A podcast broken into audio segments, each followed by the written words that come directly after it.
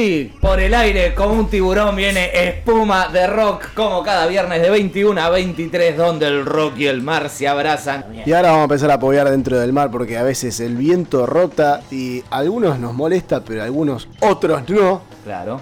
Eh, y se trata de eso, ¿no? Siempre disfrutar del mar en cualquier condición. Totalmente. Así que esta noche lo tenemos al señor Pablo Bachi haciendo high surf aquí dentro de Espuma de Rock. Gracias Pablo, gracias por venir. ¿Cómo estás? Buenas noches acá a toda la audiencia de Espuma. Estoy escuchando a los chicos que la matan. Muy buenos locutores.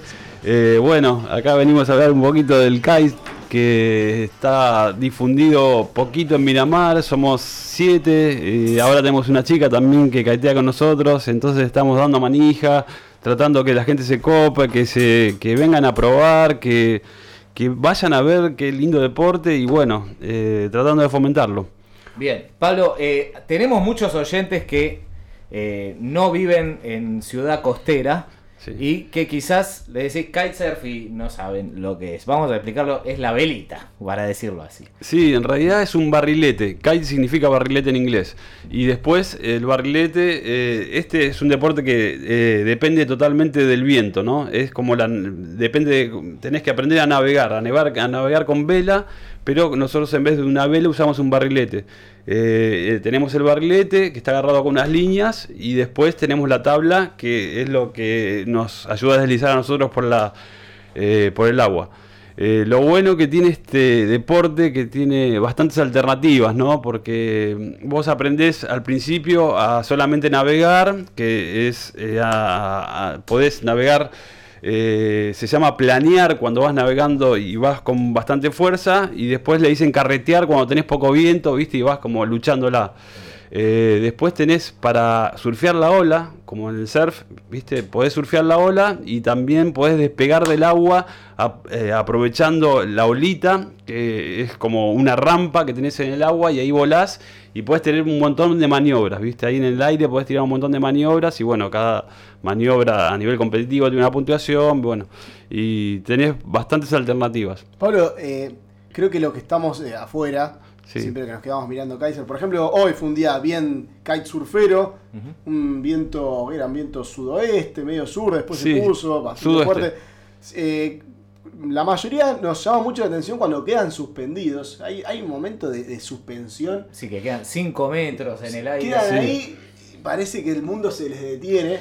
¿Qué, qué es la, qué- si podés describir un poco la sensación de... La sensación es increíble, es como jugar todo el tiempo, ¿viste? Y cuando volás y volás cada vez más alto, cada vez te, te pones más vicioso. El viento cuando sopla empuja con todo y tenés un momento de suspensión. Y si hay racha, en el viento hay racha, es como que te, te, te, te pega unos sifonazos en el barrilete y te mantiene más en el aire, ¿viste?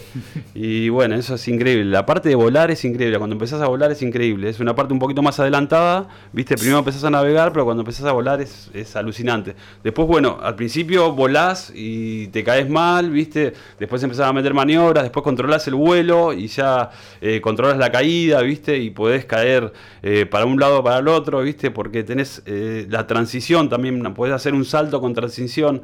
Lo que tiene el kitesurf que vos siempre haces bordes. Vos entrás, por ejemplo, hoy que está el viento suroeste, entrás y haces bordes. Vas para adentro, vas y venís, vas y venís. Después podés derivar, que es, es irte para el lado del viento, o podés orzar, que sería ir en contra del viento, ¿no? Eh, bueno, y, después tenés la olita. Cada vez que venís tenés la olita para surfearla, que eso también es una sensación increíble. Acá hay una, una pregunta básica que también nos hacemos muchos y es, ¿cómo es ir en contra del viento? Porque todos decimos, no puedo ni caminar en contra del viento.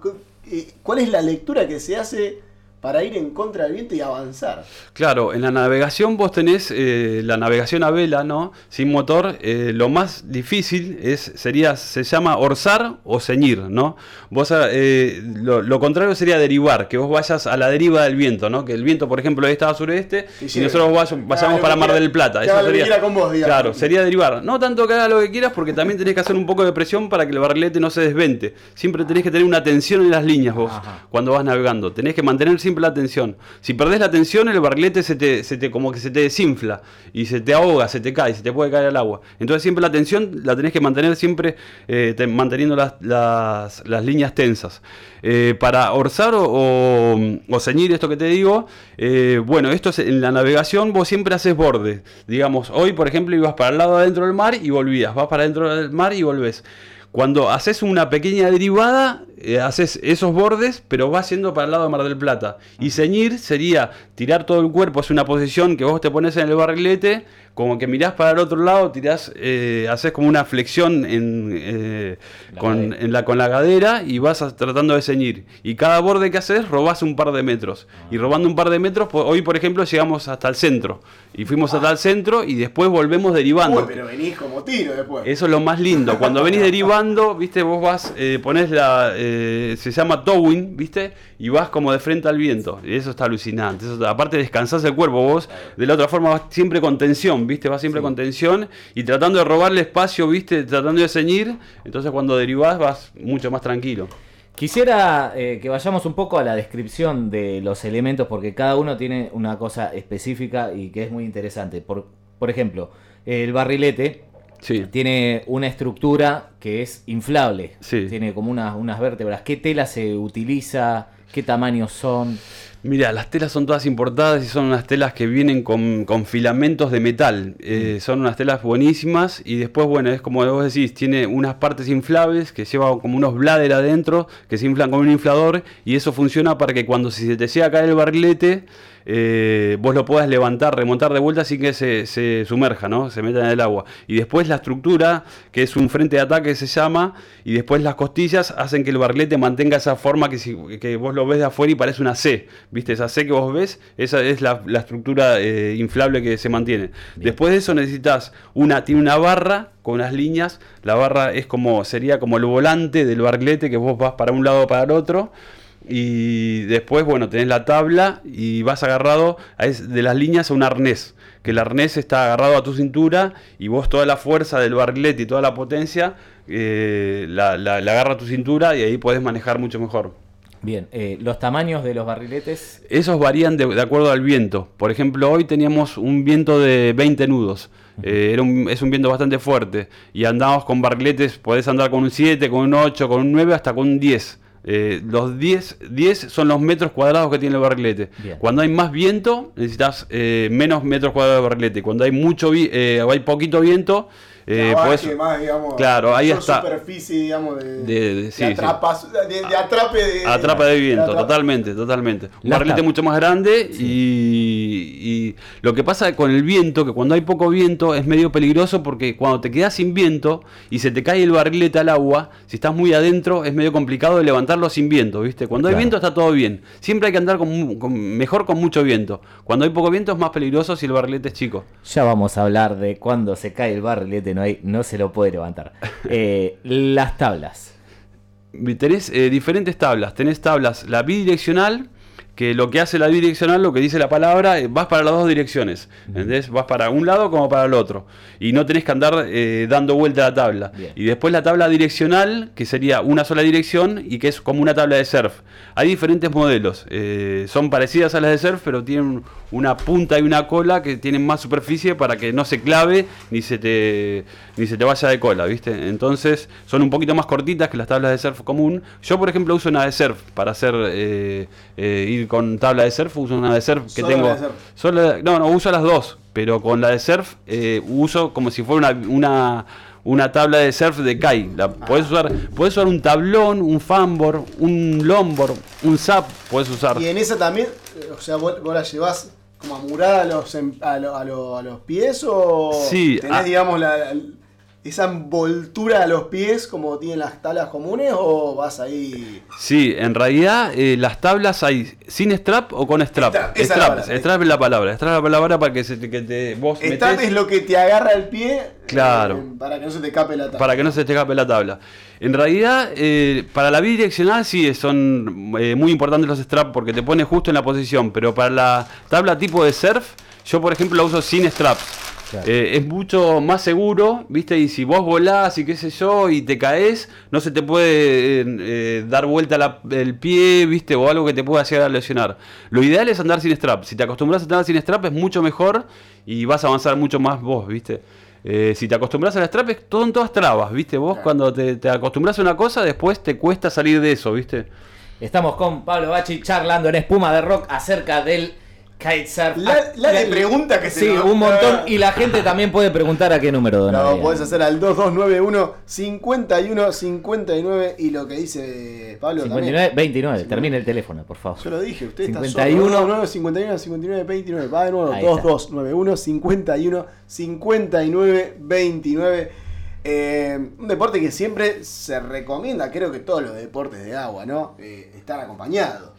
Sí, eh, más que nada en este deporte lo que es importante es que los riders sean eh, del lugar o hayan eh, estado en el mar, ¿viste? Eh, tengan conocimiento. O, por ejemplo, eh, los riders del río o del lago eh, no tienen nada que ver con el mar, ¿viste? El mar al tener olas, corrientes y todo eso es mucho más complicado. Yo, por ejemplo, he visto muchos chicos que vienen de, de, de Chascomús o de otros lugares.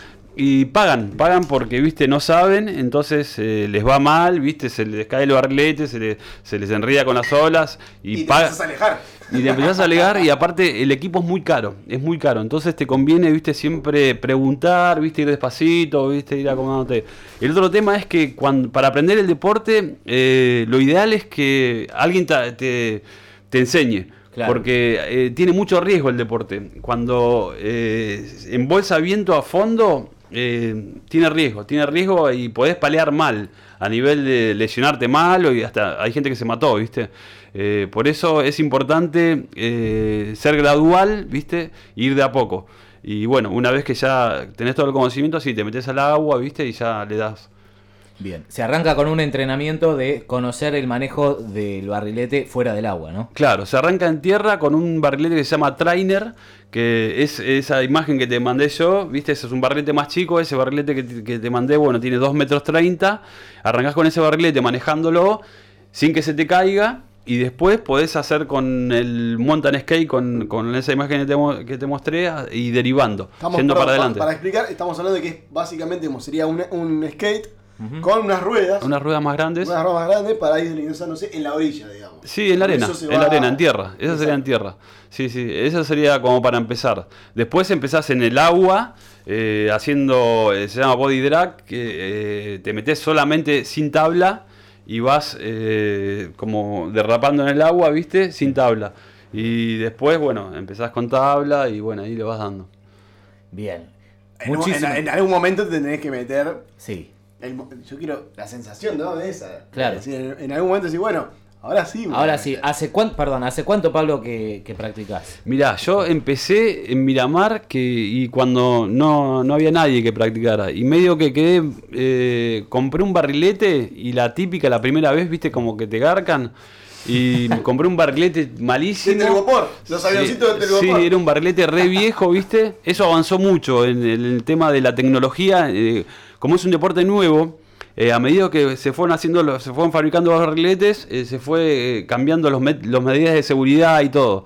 Y por ejemplo, tenés que comprar ahora, por decirte algo, un barrilete 2013 para adelante, ¿viste? Pues los otros, los anteriores, son muy peligrosos. Bueno, yo tenía, empecé con un barrilete malo y medio que me frustré porque me cagaba a golpes, ¿viste?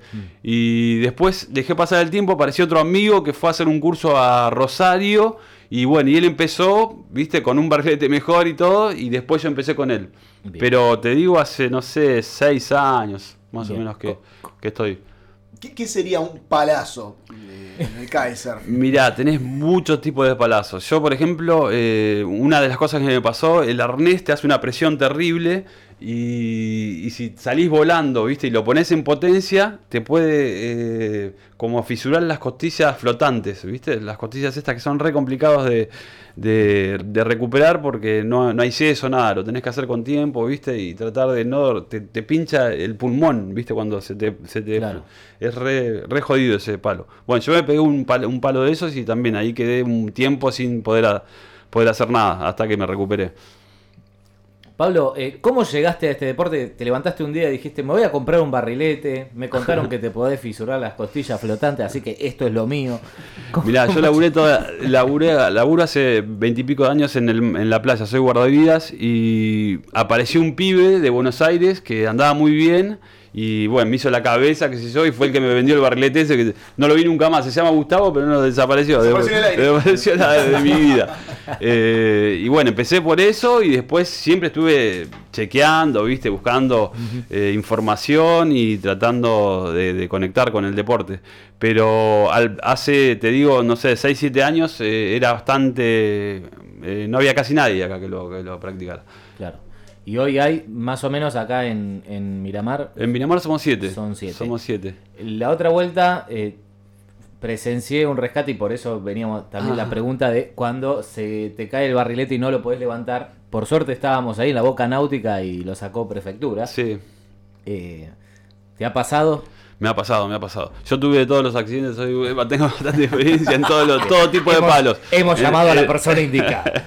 No, el, más, tuve- el más grave fue haber venido y espuma de arroz. claro, exactamente. Sí, tuve varios palos. Bueno, en realidad eh, siempre tenés alternativas. Siempre tenés alternativas. La, la alternativa que tomó el pibe este fue esperar a la prefectura.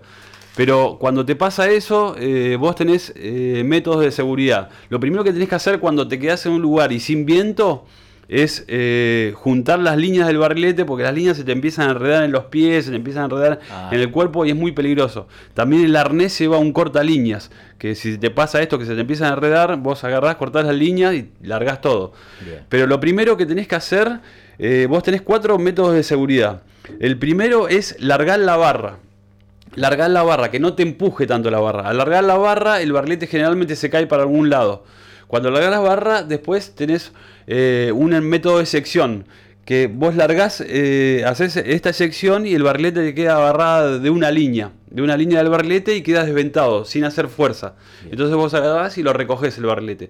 Ese es el, el- el segundo método. eh, el segundo método. Después tenés el tercer método, que es largar el barrilete directamente. Eyectás todo. Eyectás y el barrilete se va. Y vos salís con tu tabla y después lo, te lo tenés que ir a rescatar el barrilete. Y después el otro es el corta línea. Si por ejemplo estás complicado que no podés eh, el barrilete, cortás las líneas y, que, y largás todo. Pero llegar a ese nivel es que estás muy jodido, ¿viste? Eh, lo que tendrías que hacer, por ejemplo, cuando lo que vamos me preguntaste, el pibe este que se cayó y que lo fue a buscar a la prefectura, cuando te pasa algo así, que te quedas sin viento y estás adentro, eh, lo, que lo que tenés que hacer, eh, hay dos maneras. Una es agarrás el barrilete de las dos puntas, primero juntás las líneas, ¿no? Juntás las líneas, llegás al barrilete, agarrás el barrilete de las dos puntas y la C la cerrás. Tiene dos manijas el barrilete. Cerrás la C y dejás que el viento te derive y vos te pones en una posición como enterrando una mano en el agua y haces como el tiburón y vas fu- yendo para afuera. Vas a derivar un montón, ¿no? No vas a salir a donde, a donde estabas, vas a- te va a derivar. Esa es Es una una. locura. ¿eh? Claro, claro. Sí. Estaba en la boca náutica y salís en chapa. Claro, Pero bueno, eh, Pero bueno, saliste. Claro, ese día estábamos en la boca náutica y vos podrías haber salido en el centro, por, centro, ejemplo, claro. ¿entendés? Como que era el día, un día con viento del este. Esa es una de las maneras. Y la otra es, vos tenés el frente de ataque del barrilete, esta parte es que te digo que es inflable, y después tenés muchas costillas. Sí. Las costillas tienen un... eh, vos cuando inflás el barrilete lo inflás todo junto, pero después tiene un cierre. Vos cerrás las costillas que quedan individuales, desinflás el frente de ataque, lo enredás el barrilete y haces una pequeña balsa. Te queda Ah, como una claro. balsa, porque Claro. te quedan todas las costillas que más o menos miden un metro y medio por ahí. Entonces te quedan todas las costillas juntas, pones la tabla arriba de la balsa y Y salís. Es Salís remando, la, clásica. Victorinox te sirve para todo. Claro, claro, esa es la forma, la básica para salir. Está pensado eso es impresionante. Es que muchas esos métodos de seguridad, por ejemplo, el pibe este que le pasó eso, no usó el me- el- ese sistema de seguridad. Y cuando vino eh, la moto de agua, al tener las líneas sueltas, Claro. eh, la, la moto de agua tiene una turbina, ¿viste? Y la turbina chupa, chupa agua y sale, sale agua para afuera. Se le chupó la turbina y se le metieron las líneas adentro del- de la moto de agua. Bueno, y eso hizo que la moto se tuvo que parar y después tuvo que entrar el gomón Claro, de prefectura. lo vimos, lo vimos. Bueno, entr- entró el gomón y ahí, lo no sacaron. entendía por qué salió la moto de agua con la vela y el gomón sacó al, al pibe, claro. Claro, porque se le, le chupó... eh, ¿El pibe cómo se llama? Vamos a nombrarlo porque... Eh, Sergio, Sergio. Ahí. eh, Abrazo, Sergio. Sergio, Sergio el pájaro, le decimos nosotros. Eh, Sergio la mata, la mata. Es un pibe que tiene mucha facilidad y tiene unos saltos, no sé si lo vieron, tiene unas saltas recopados, tiene muy buenas maniobras. Eh, es el mejor de, lo- de los riders de acá de Miramar que anda. Y sí, anda muy bien, anda muy bien. Lástima- Le pasó eso, bueno, como le puede pasar a cualquiera. Sí, eso, te pero quedas bueno. sin viento, viste, te quedas sin viento. La, la cabeza, lo, lo tranquilo que tiene que estar, porque él estuvo hasta que empezó a entrar a prefectura, habrá estado sus buenos Y estuvo un buen 15 rato. minutos. Bueno, no sé si lo vieron ustedes, pero cuando él estaba en el agua, nosotros lo estábamos mirando y en un momento hizo así, uh, y salió un, un ruido, una ballena, le pasó por al lado una ballena. Se le vino al lado una ballena, el vago estaba re cagado. Bueno, y después entró a prefectura y la ballena se fue. Pero le pasó re cerca, nosotros estábamos mirando y le pasó una ballena cerca. Estuvo re bueno. Eso te iba a preguntar si te había pasado. de- estás volando y cuando vas a aterrizar te, te No, aparece un cetáceo. tierra. De repente hay tierra acá. Claro. Es alucinante, es lo mejor que te puede pasar. Eh, aparte los bichos esos te están mirando todo el tiempo, saben todo, lo dónde estás, por dónde andás, te esquivan, se sumergen. Juegan, Eh, ¿no? Juegan, Juegan. juegan, y tienen todo chequeado aparte. Eh, yo tuve muchas experiencias con las ballenas porque yo, bueno, como esto te digo que laburé muchos años en la playa, me metí en canoa y vi las ballenas, me meto en calle y veo las ballenas, me meto en SAP, cada vez que me meto en SAP, si veo las ballenas las voy a buscar con el remito, ¿viste? Y las, me trato de ir cerquita porque eh, la experiencia de tener esos gigantes al lado es única.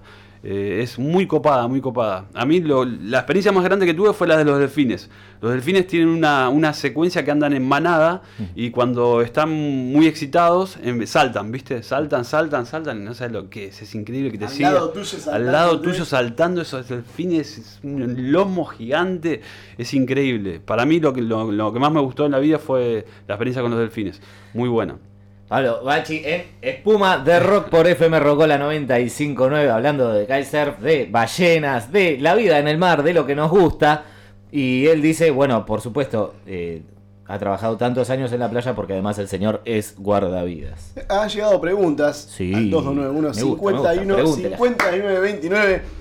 Dice, ¿qué sintió la primera vez que se levantó en el aire? Oh, buenísimo. Es alucinante porque empezás a volar. Al principio se, se- se- se te descontrola el vuelo, es un poco de miedo, ¿viste? Una sensación de miedo te hace eh, la, la- la clásica que te agarran hormiguitas en la panza, ¿viste? Cuando en la hamaca al principio te, te- te- te empujan con todo. Adrenalina, ¿viste? Adrenalina total.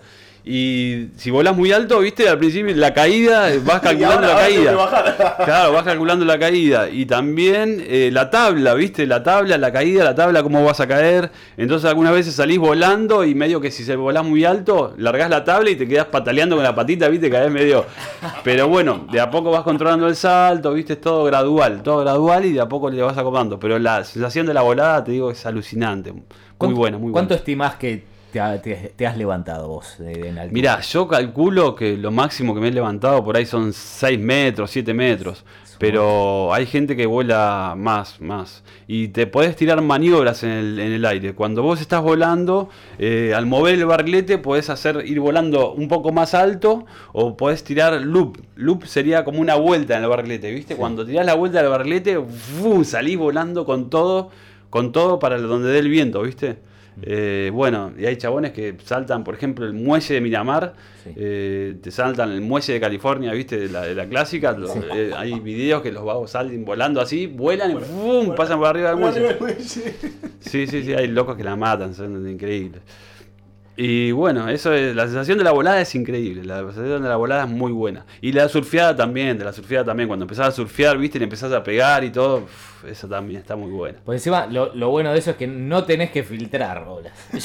Eso, Sí, eso es A lo- sí. Sí, sí, ¿Cómo tenés que filtrar, tenés Sí, que sí, filtrar muchas veces solas. Lo que pasa que cuando te viene una ola de frente, si vos no podés salir para arriba, ¿viste? Pasarla por arriba la ola, para pasarla por arriba tenés que levantar el barrilete, ir, ir de, de frente a la ola, poner la tabla de una forma que le pegue a la espuma y saltar. Si no llegás a hacer eso, abajo. vas por abajo. y tenés que pasar por abajo. Y, Todo así. Sí. Eso no lo he visto. Yo he visto pasar por arriba, digo. yo bajaba la bola y después volvía a contracorriente y digo, ah, no, así cualquiera. No, yo la vi. Hoy, hoy estaban allí en Chicago. Estaban, sí, sí, claro. Sí, en Chicama. Eh, vi, vi un par ahí filtrando una olita que venía ahí. y Claro, no te Sí, da- sí, no sí, da te das el- palos, te das palos y por ahí no, no estás en la posición justa como para, para pegar el saltito este que te digo, entonces te, te gana la ola, ¿viste? Te gana la ola, te gana la espuma, quedás Tipo ahí. truc. Claro, y aparte te, te chupa, ¿viste? Te revuelca y bueno, toda la historieta. Tenés que siempre poner el barrilete en contra de, de la ola para que no te derrape contra la ola, porque te pasa eso, te aflojan las líneas, te derrapa la ola, te lleva. Y si vas para el lado del viento, como que se te aflojan las líneas, ¿viste? Y te puede pasar eso, te cae el barrilete. Aportan acá el famoso barrilete cósmico. Bueno, muchas gracias a nuestra, nuestra audiencia. Sí.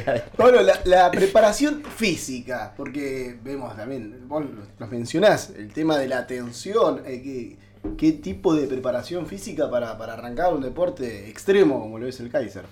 Y mira, más que nada, eh, primero saber nadar, ¿viste? Después, eh, al principio, generalmente te dan un casco, te dan un chaleco, un chaleco para que no te hundas en el agua. Eh, tenés que.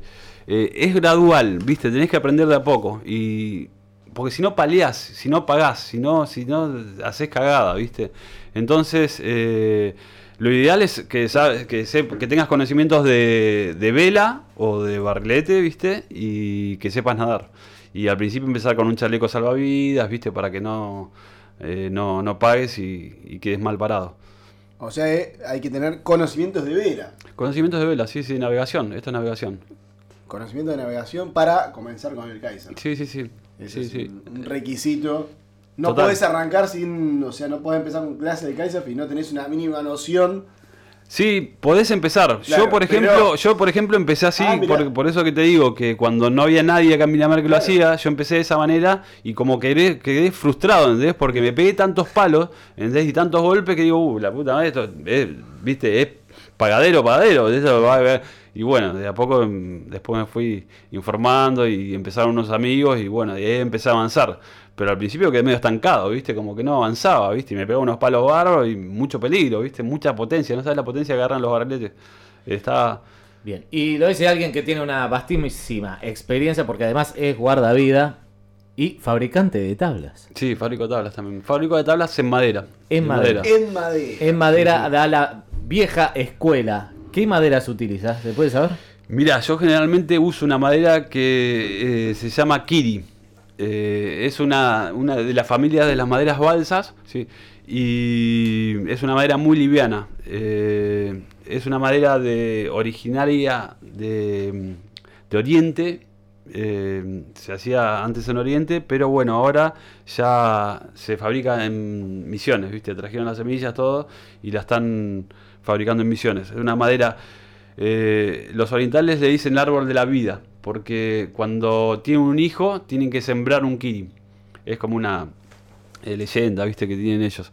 Y, y bueno, es una madera muy liviana, eh, que ahora se produce en misiones, eh, y es, es un- es un árbol eh, que se produce muy rápido, así que bueno, le dicen también la madera del futuro, porque también, viste, al producirse rápido y poder sacar rápido la madera, no tienen que esperar tantos años para que se reproduzca.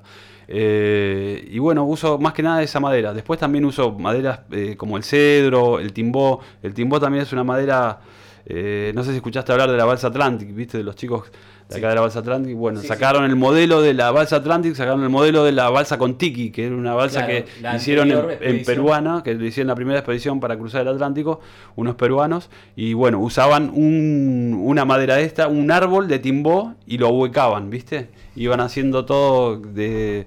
Iban sacando la madera ahí. Esa madera también es una madera que se usa para navegación y la uso en algunas cosas. Es muy buena madera también. ¿Cuánto Eh, me- me hizo recordar, perdón, no, si vamos, vamos, podríamos llamar a alguno de los de los que hicieron esa expedición. eh, la segunda, que claro, estuvo tomada de Contiki, que cruzaron el Pacífico, de, Claro. de Perú hasta, hasta Nueva Zelanda, no me acuerdo hasta dónde llegaron, o Australia. Y esta recorrió de España, llegaron hasta Centroamérica. Claro, el Eh, Atlántico. Hay un documental en YouTube, está subido. Muy Eh, bueno, muy está bueno, increíble. muy bueno. vamos a pedir Bueno. entonces a Gigi Grancia, la moviola, ¿no? Sí, que sí, sí. que haga Sí, sí. tarea para el hogar. Ya se lo he pasado hace varios meses. Póngase Súper interesante, súper interesante. Adelante. Pablo, el tiempo de, de producción de, de una tabla en madera. eh, Mirá, lleva muchísimo tiempo por el tema de, de- de los pegados, ¿viste? Eh, esto, es- em, te, explico más o menos cómo es la tabla. La tabla tiene un alma de madera, que sería el centro, el medio de la tabla, y después tiene un montón de costillas, ¿no? Eh, todas las costillas y, el alma son huecas. ¿no? Para sacarle peso, siempre le tenés que sacar peso. Después en las costillas termina con, con unos escaloncitos que ahí van maderitas que serían los bordes.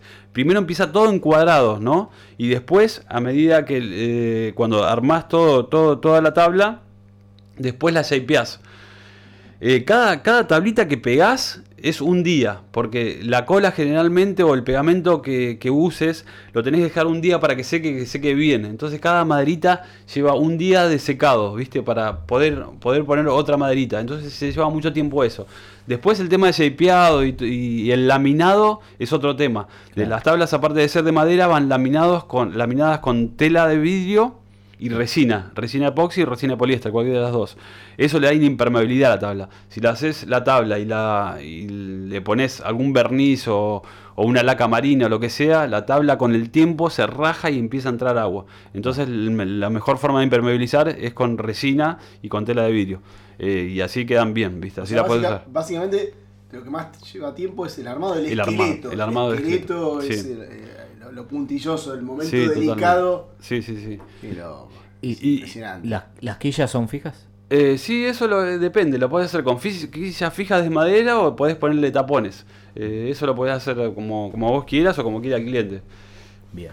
Pablo Bachi en espuma de rock por FM Rocola 959. Hablando de Kaiser, hablando de JPO, de tablas de madera, hablando de guardavidas. ¿Guardavidas hace cuántos años? Y hace 25 años que laburo de guardavida. Mar del Sur. Mar del Sur hace 11. 11 que estoy en Mar del Sur. Laburé muchos años acá en el centro. Mañana decíamos, mañana va eh, pinta para el stand-up paddle, para el SAP. Eh, Pablo. Sí, mañana va a estar buenísimo. Mañana va a ser un día ideal para eso.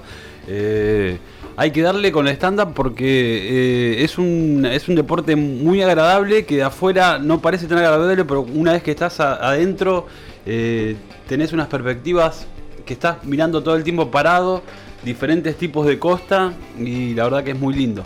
A medida que vas avanzando también es gradual, a medida que vas avanzando empezás a correr olas y también está re bueno correr olas. Yo, por ejemplo, siempre fui de las tablas grandes, me- siempre me gustaron los fan eh, o los long, ¿viste? Y bueno, ahora me gusta el stand-up. Y lo que tiene bueno también es que no te cagás tanto de frío, ¿viste? Porque vos en el mar, ¿viste? Estás con el body o con la tabla, estás medio, medio cuerpo sumergido, ¿viste? Entonces necesitas los guantes y las botas porque tenés que estar bien calentito. En vez con el stand-up, te pega el sol en el cuerpo y está el cuerpo calentito y vas disfrutando, es todo disfrute. Eh, la verdad que se los aconsejo y los invito si quieren un día probar. Eh, Está mucha- muy bueno. Perdón, hay mucha gente que ha dicho, justamente eh, se, se- se ha escuchado muchos comentarios de ese estilo de, che, lo veo medio aburrido. Al Claro. stand-up vas parado y vas, aparte vas parado, no- aconsejable sumamente. Sumamente aconsejable y aparte que lo podés practicar en cualquier espejo del mundo, porque podés ir a un lago, podés ir a un río, podés ir a, un- a una represa. eh, y aparte de eso, lo bueno que tenemos acá en el mar, que no es tan fácil como en, una, en, un, en algo plano como estoy diciendo en un lago. Eh, tenemos olas, acá tenemos olas, entonces después terminás surfeando, vos agarrás y empezás navegando, empezás a hacer un- una travesía y Y- después te corres una olita como si fuera una tabla. Saliste con una olita. eh. Saliste con un olón y después cuando empezás a agarrar la, la- la onda las olas es súper divertido. Muy bueno.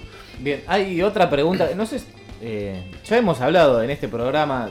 Pueden chequear en nuestro podcast dedicado al bodyboard, al surf, al skateboarding. Y al kitesurf. Al kitesurf. Tendremos la De- nota con Pablo de poco eh, también hemos dedicado algunos capítulos al stand-up paddle. Y hay una posición, uno lo ve de afuera, eh, la posición de la palada. Sí. Decís, se está rompiendo la espalda. Se está rompiendo la espalda. Uno de afuera lo ve raro. Pero nosotros hemos visto siempre a profesionales y incluso en los panamericanos vemos que es esa postura medio inclinada hacia adelante, ¿no? Sí. Eh, no duele la espalda como el yo No, en realidad, eh, si vas rígido, es como que eh, el cuerpo no, no funciona mejor. Si quebrás un poco las rodillas y quebrás un poquito la cintura y cuando met- metés la palada, movés un poquito el cuerpo para adelante, clavás la palada bien en la punta de la tabla y remás, es como que le encontrás el, el- el- el punto justo, ¿viste? Igual encontrarle el punto justo es mucha práctica, porque yo te lo estoy diciendo así, pero Sí, no. te subís, Le tenés- te vas a subir y te vas a caer el primer día eh, que lo hagas, te, va, te van a quedar eh, doliendo mucho las, las rodillas porque de tanto temblequeo y de tanta inestabilidad eh, trabajás mucho, ¿viste? Trabajás mucho las rodillas y te mata, ¿no sabes? El primer, la primera vez que lo haces, te mata las rodillas. Y es más, podés estar poquito tiempo parado en, en el agua y te cansa mucho. Las primeras veces te cansa mucho. Después, a medida Yo quiero que. probar, Toto. ¿eh? Está muy interesante, Yo muy, quiero probar. muy interesante. Yo los invito un día, si quieren Vamos a coparse. de rock navegando con Navegando. Yo filmo desde el kayak. No, Desde el gomón de prefectura va a estar este No, no, muy bueno, muy bueno. Muy- Cuando muy me vayan a buscar a mí. Vamos, vamos, vamos, vamos a hacerla, vamos a Sí, hacerla. sí, claro que sí. Estamos adentro. Vamos arriba. Vamos Kayak también. Kayak también, todos los deportes acuáticos están todos buenos. Vamos, vamos todavía. Como hablábamos con Pablo, tanto fuera de aire como de- en, en el programa, eh, siempre tenemos posibilidades de disfrutar de nuestro mar. ¿no? Claro, Eh, claro. Hay Hay que- deporte para todo. Hay que buscar la vuelta, hay que buscar la vuelta y meterse todos los días. El mar es pura vida. El mar te da energía a fondo. El señor que es guardavida ha practicado bodyboard. Sí, yo me arranqué con el bodio. Recién cuando lo escuchaba al chico este que hablaba de Iquique y les contaba a ustedes, Iquique es la tierra de bodyboards más copada que hay por acá por la zona. El Pacífico ya de por sí tiene una energía eh, mucho más agresiva que el Atlántico, es fuerza pura. Yo me acuerdo cuando estuve en el Pacífico, el ruido de la ola, el ruido que hace la ola, Trueno, ¿no? eh, eh, no, es como un como que chupa. Hace así todo el tiempo, ¿viste? Y el tubo es tan rápido que nosotros venimos con un tubo medio relajado, con la ola que no se para tan rápido. Allá no te da tiempo. Tenés que darle para adelante, darle para adelante, darle para adelante porque te come la ola. Te come todo el tiempo. Entonces, ¿viste? Decís, no, no tiro ninguna maniobra. Voy recto para adelante, ¿viste? Para ver si zafo, para ver zafar. Pero bueno. para zafar nada más. Pero no, es increíble, es increíble. Cuando empezás a agarrar la mano, muy bueno, muy bueno. Una ola que te come los talones. Sí, total. Bien. Eh, ha hecho surf, fabrica tablas en madera, kitesurf, kayak, Stand-up paddle, bodyboard, paddle, bodyboard y guardavidas. guardavidas. También, ta- también rima con los brazos. Exacto. Eh, Perdón, ya que hablamos de correrse una horita cuando saca a una víctima y hay una horita ahí para barrenarse, también no sale body surfing. sí, sí. Todo, todo, total, total. El, bo- el- el body victim surfing, o sea, surfea con el pibe que acaba de sacar ahí. Con el torpedo. Sí, tengo, tengo una escuelita en Mar del Sur también. Yo trabajo ahí hace 11 años en, en un, en un lugar de Mar del Sur que es muy lindo. Eh, no sé si conocen Mar del Sur. Sí, claro. Está el centro de Mar del Sur, que está el arroyito y todo, y yo laburo para el sur, para llegando, para haciendo para el lado de Rocas Negras. Sí, señor. Justo al- a la mitad del camino hay una playa que se llama Puerto Sur. Ahí es donde laburo yo y tengo una escuelita de surf, de paddle, y ahora estoy dándole al kitesurf también. Estoy dando clases de kitesurf. ¿Está funcionando en este momento? la- No, solamente en verano, en verano. Eh, ahora hay muy poca gente y ahora doy más clases acá en Miramar y, y estoy más acá en. Yo como Vamos, vivía- sí, quería preguntarte por eso, porque ya que este programa que está escuchando tantísima gente, vas a tener un aluvión de consultas. Vamos, Eh, vamos, vamos con esa. ¿Qué precisa alguien? Va a decir, hola Pablo, mira, yo quiero aprender. Eh, ¿qué, qué tengo que llevar? O vos me das los elementos. Y eh, depende, depende. Si tengo traje para esa persona, por ejemplo, algunas veces me toca que son extra large, ¿viste? Y no tengo un traje para esa persona. Pero Bueno, tengo el generalmente. S para vos. Claro, este S es para tengo, vos. tengo eh, algunos trajes y bueno, si los puedo darle trajes, botitas, guantes. En esta época necesitamos mucha indumentaria porque hace mucho frío. Pero yo, por ejemplo, lo que uso en esta época es eh, eh, traje y botitas nada más. No uso ni, ni, eh, no uso ni guantes ni, ni- capucha. Pero bueno, por ejemplo, para el stand-up paddle es eso que te digo, que vas arriba de la tabla y no te, te mata tanto el frío, no estás en el medio del agua. Eh, y para el Kai también, ¿viste? Porque el Kai parece que no, pero si la tenés clara y no, no derrapás o no tenés que filtrar tanto sola, sino vas afuera del agua, ¿entendés? vas todo el tiempo afuera del agua. Y el solcito te calienta, eso es la sensación. Igual el kitesurf lo que tiene que generalmente necesitas viento del mar. Eh, en el kitesurf lo que necesitas son un viento de 15 nudos para arriba para poder andar cómodo y siempre viento onshore. El viento onshore es el viento del mar y el viento offshore sería el viento de tierra. De tierra. Con viento de tierra no se puede Ese navegar. spray que te peina la- la, nuca cuando estamos buscando Te metes ahí, llegás a Exacto. África, no volvés más. Exactamente. Haces el contiki, pero al revés. Totalmente, sí, sí. Y es peligroso, es muy peligroso porque te lleva para adentro y no puedes volver, ¿viste? No puedes volver. Entonces siempre con viento onshore, ¿viste? Y con viento más o menos entre los 15 nudos, para no tener problemas. ¿Qué serían 15 nudos para 15 nudos, tratar de... un nudo más o menos es 1.82.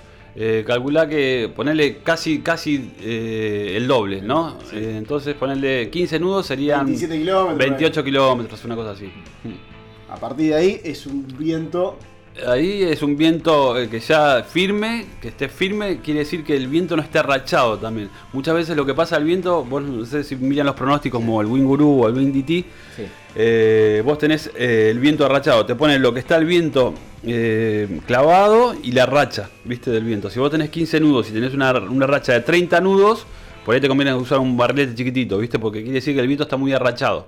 Eh, si el viento está estable, viste, ahí bueno, ya eh, podés elegir el barrilete y todo. Pero cuando el viento está arrachado, por ejemplo, hoy tenía rachas el viento y el- más tarde se empezó a poner más arrachado el viento. Eh, y con un barrilete grande, viste, las rachas te, te saca también. Entonces te conviene andar con un barrilete más chico, viste, y andás mucho más cómodo.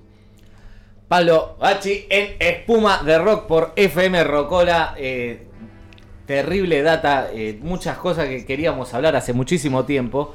Bueno, como contaba Pablo, eh, solo siete personas aquí en Miramar están practicando este deporte por ahora. Bueno, eh, eh, conven- convengamos que Pablo estaba solo y ya son siete personas. Sí, señor. Bien, bien, vamos sumando, vamos sumando. Y bueno, este programa también trata de ayudar en la difusión de esto. Pero claro, es un deporte que es relativamente nuevo, Sí. no tan difundido y que se requiere de cierta inversión, ¿no? Sí, es relativamente caro también. Y también el tema de la, para empezar, lo que te decía de que lo ideal es tomar clases. Tomar clases porque te la puedes dar y pagar mal con tu vida. Entonces, como hacer un deporte de riesgo, viste, es gradual, de a poco, y si es posible, tomando clases. Salvo que tengas un amigo que te ayude, viste, y unirte al grupo de gente, viste, unirte al grupo de gente que lo hace, porque generalmente esa, esa gente te va dando información y te va a decir, mira, estás haciendo esto mal, viste, haz esto así, ponete así. Yo, yo me quedé con, con, la, con la comparación que hacías de, de- de gente que por ahí eh, practica el deporte en lo que es lago Sí. o laguna Sí. también.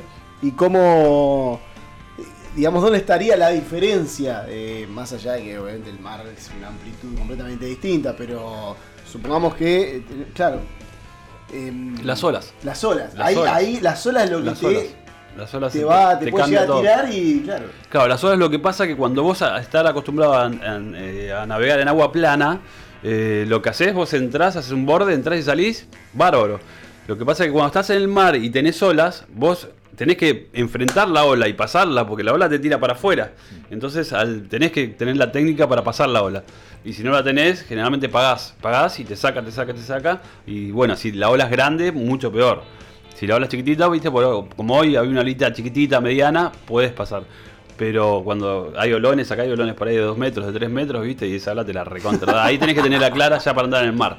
Ya tenés que saber andar en el mar. Si no, seguro pagás. O sea, un kitesurfer que, que, que practica en el mar, si se, se va a, a un lago o una laguna, eh, no tiene problema. No, no tiene ningún problema, Pero no, al no. revés, ahí vienen, los- Claro, ahí claro, vienen claro. las dificultades. Bien, también no es, no es para gente impaciente o perezosa porque recontra disfrutaste, salís del mar cansadito, qué sé yo, y hay que desinflar el barrilete, recoger las Enjuagar cosas, las cosas. enjuagar las cosas. ¿Cuánto tiempo lleva el Sí. traje, la tabla, el arnés, los cables? Oh. Sí, sí, la verdad que toda esa parte necesitas un poquito de tiempo eh, extra eh, antes de entrar y después de salir. Eh, bueno, pero te digo que con, con la, la navegada vale la pena Se a paga fondo, solo, se claro. paga solo. Y- Eso es lo de menos de última. Pero necesitas tiempo, necesitas tiempo, necesitas un poquito más de tiempo para, para todo esto que vos decís. Y, y bueno, y lleva un poco de tiempo aprender a estirar las líneas, viste, para emparejar todo. Tenés que estar bien seguro.